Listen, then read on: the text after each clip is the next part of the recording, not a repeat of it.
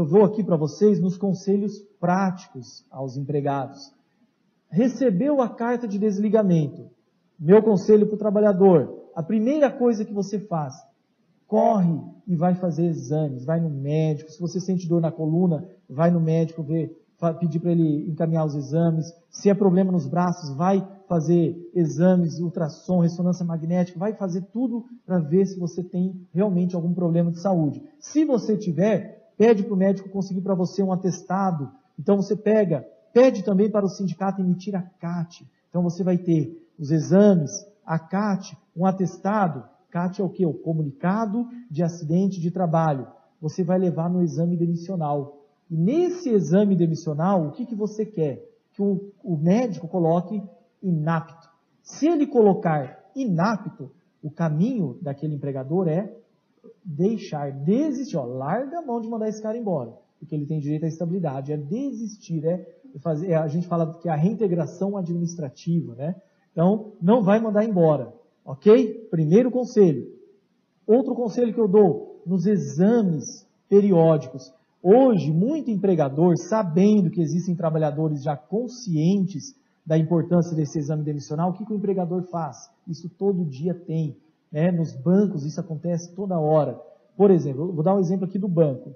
É, o, o, banco quer mandar embora o gerente, né? o gerente geral, ou qualquer outro trabalhador. Eles vão dar uma analisada e vão ver, vão ver alguns dias antes se aquele trabalhador está com seus exames periódicos em dia. Se está tudo em dia, né, o que, que é esse em dia? Pela NR7, o, o, o, o banco que se enquadra no grau de risco 1, ele, o exame periódico tem validade por 135 dias. Então, estando dentro desse prazo de 135 dias, o, o empregador manda embora, no caso do banco, cada empresa tem um enquadramento, ele manda embora sem precisar fazer o exame demissional, só usando o periódico.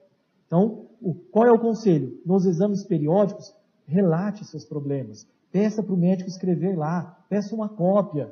Ah, mas depois eu vou ser perseguido na empresa? Difícil, mas precisa fazer isso, ok? Outro conselho prático para tentar a reintegração para esse trabalhador. Foi desligado. E aí? Receba o seguro-desemprego ou não?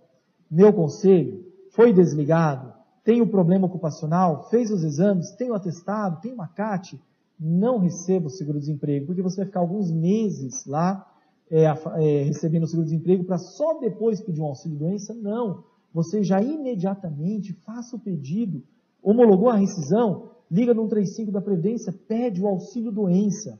No, no pedido do auxílio-doença, no dia da perícia, peça, implore, leva o seu atestado, mostra para o perito que você tem um problema que é decorrente do trabalho, mostra a CAT. Para quê? Para ele te dar o benefício que nós falamos lá atrás, do B91 o auxílio doença acidentário. Por quê? A jurisprudência é pacífica.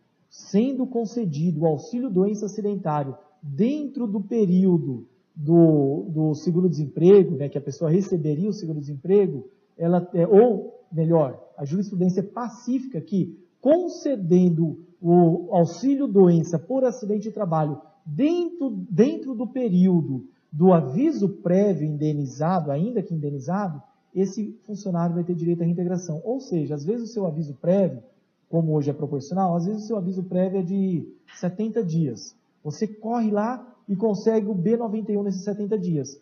A jurisprudência é pacífica em dizer o quê? Que você vai ter direito à reintegração.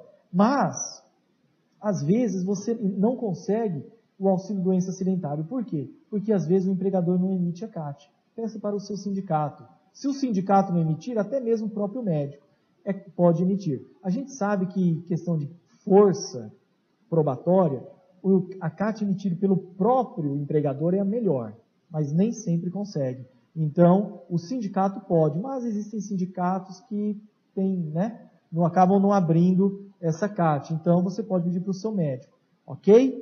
Essa é a dica. É, e se você consegue o benefício? Mas na hora que o médico te dá o benefício do INSS, vem o código 31. B31. Caminho. Urgente.